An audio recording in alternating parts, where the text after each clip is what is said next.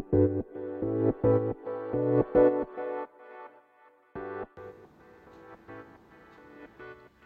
るさと納税返礼品の中の人放送。皆さんこんばんは。オレンジハウスチャンネルのトミーです。えー、今回は、えー、タイトルがですね「緊急速報ふるさと納税今後の展開」まあ、2023年8月以降どうなっていくか。っていうところをお話ししたいんですけど、えー、ちょっと細かいことは言えないんですけども、え、まあ、自分の関わりのある自治体とか、えー、まあ、ちょっと知り合いに聞ける範囲であるとか、まあ、そういうところの調査をしました。で、えー、この中の人放送でずっとこの、えー、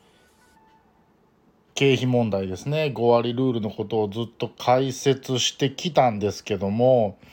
僕が思ってた以上に振り幅がでかいですね。えー、振り幅がでかいっていうのはどういうことかっていうと、えー、今後返礼率っていうのは下がる場合がありますよとか、えー、値上げの可能性はありますよとかそういう話はしてきましたでその中身の構造的にどうなってるかっていうのはね放送で解説をしてきたんですけども、え僕が想像していた以上に、え返礼率の下げ幅が大きかったりとかえー、今までと同じ商品代を僕たち事業者がもらおうと思うと、えー、寄付金額の値上げをしないといけないその値上げ幅が予想より大きいですね。っていうことはどういうことかっていうとそれだけ、えー、報道で言われてる、えー、募集外と呼ばれている経費グレーゾーンの部分の経費っていうのがえー、僕が思ってた以上に大きい金額だったとそこをフォローしていこうと思うと、えー、それだけ大きな振り幅で返礼率を下げて寄付金額を上げていくっていう動きをしないといけないっていうことだと思われます。なので、えー、まあ、SNS とかでもね、えー、言われてますし、まあ、ワイドショーとかでの報道も最近はよく見かけるんですけど、えー、9月末までに、え寄付をした方がお得ですよという報道がね今あります。ただまあいろんな可能性をこのこの中の人放送では話をしてきたんですが今回、えー、各自治体がねどのように動くかっていうのが現実的に見えてきた結果、えー、この放送で喋ってた今までの熱量以上に確かに9月末までに寄付をした方がお得ですよという言い方を僕もせざるを得ないかなと。えいうのがあります。で特にえー、1万円以下の寄付金額のもの。っていうのは自治体によっては存在自体を維持できない。だから今まで5000円とかっていう寄付金額があったものが、えー、もう維持ができなくて消えてしまう、まあ、消えてしまうっていうのは、まあ、値上がりするということですけどね5000円という設定がなくなってしまうっていう意味で消えてしまうということがありますので、えー、まあ、去年これを申し込んで、えー、返礼品としてもよかったしまた今年もこの5,000円のやつ、えー、寄付したいなと思ってる方は、えやはり、え9月末までの寄付をまあおすすめせざるを得ないかなというところがあります。でもう一つですね、えー伝えておきたいのがこれはちょっと情報ソースっていうのは明かせないんですけども、えー、放送の中でもですねこの今回問題になった募集経費のグレーゾーンの部分を見越していずれ国に指摘をされるだろうという考えのもとですね、えー、全ての経費をちゃんと国に報告をして、えー、返礼品の寄付金額の設定をする際もその経費もちゃんと見込んでですね、えー、寄付金額を設定していた自治体がやはりあるようです。なのでそういう自治体は今回総務省がルールを明確化してほとんどの自治体がバタバタしてますがいやいやうちは痛くも痒くもありませんよ寄付金額変わりませんよ。返礼率変わりませんよっていう自治体がどうもあるようですやはり。まあ、そういう意味では僕の推測は当たってたなっていうことにはなるんですけどまあその当たってたかどうかはねあのまあちょっと自慢ですけどね。まあそれは置いといてもそういう自治体も中にはあるようですやはり。はい。なので、えー、まあそれはね純粋に9月と10月を比較しても変わらないので9月に、えー、申し込みをしようが10月に申し込みをしようが何も変わらないっていうだけの話ですのでまあやはり、えー、9月末までに寄付を終わらせるのであれば、まあ、それに越したことはないのかなっていう考え方になるのかなと思います。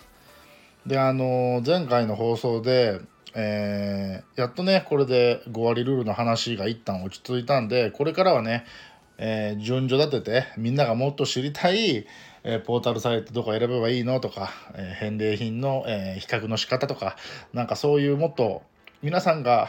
知りたい分かりやすい放送をしようと思ってたんですが思った以上にですね、えこの8月以降の展開っていうのが、え僕の想像を超えていたのでもう少しねこの5割ルールの件に関して喋、え